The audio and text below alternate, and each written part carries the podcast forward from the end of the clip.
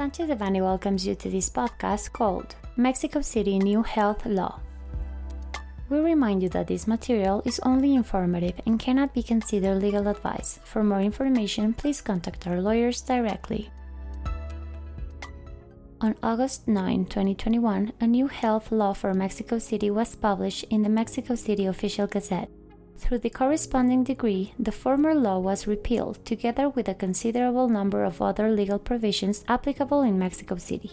Among the repealed legal provisions are Gratuitous Hearing Aids Law, Law for the Prevention and Integral Treatment of AIDS, Law for Prevention, Treatment, and Control of Diabetes, Law that establishes the gratuitous medical services access and medicines for Mexico City residents with no social security services law for the attention of obesity and dietary maladies, law regulating dental health related information and dental health for children and underage individuals resident in Mexico City, law for integral attention of use of psychoactive substances in Mexico City, and Mexico City law for death anticipation.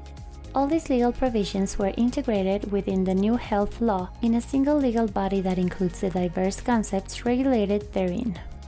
In addition to the new health law, the regulations thereto should be issued within the following six months, 180 days following its entry into force. Likewise, a period of 30 working days is established for purposes of the administrative and budgetary requirements integration and request in connection with the new authorities and public officials that will be in charge of implementing the diverse provisions of the new health law. The new health law integrates in a more orderly manner the diverse legal provisions that relate to the sanitary control and regulation of services and products rendered or marketed in Mexico City. The new health law is structured in three titles divided each in several chapters, which are as follows. First title General Provisions. Second title General Health. Third title Promotion, Regulation, Control, and Vigilance. Many of the above issues were already addressed by the former health law. However, in the new health law, many of these issues were modernized or amended as required based on recent experiences, not only those directly arising from the COVID pandemic, but from a very considerable number of topics in which the health authorities in Mexico City lacked a formal legal basis to carry out certain acts or activities. The new health law includes a considerable number of acts and activities which sanitary verification and control will be directly in charge of the competent Mexico City officials. The new health law also incorporates several provisions regarding actions and the legal possibility for the local health authorities to implement plans and programs derived from clinical or health emergencies.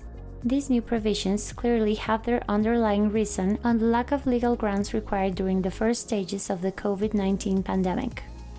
Within the new provisions, there are diverse acts and activities that are either subject to the federal provisions governing these kinds of activities, goods, and services, as well as those which open wording may derive in abuse by the local authorities in connection with their verification capabilities.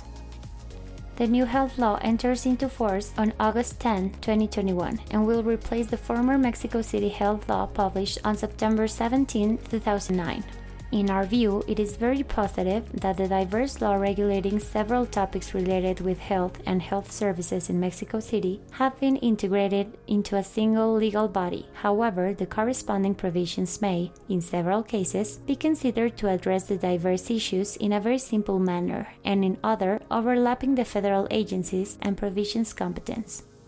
It is important to follow on the pending regulations as well as the actual implementation of the new health law from an administrative and budgetary perspective in order to efficiently determine the actual scope of the auditing and verification activities by the local health authorities.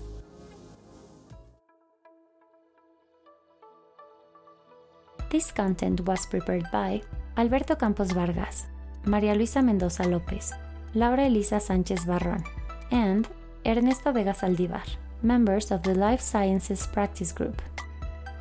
For any questions or comments on this material, please contact us directly or visit our website, sanchezdevanny.com.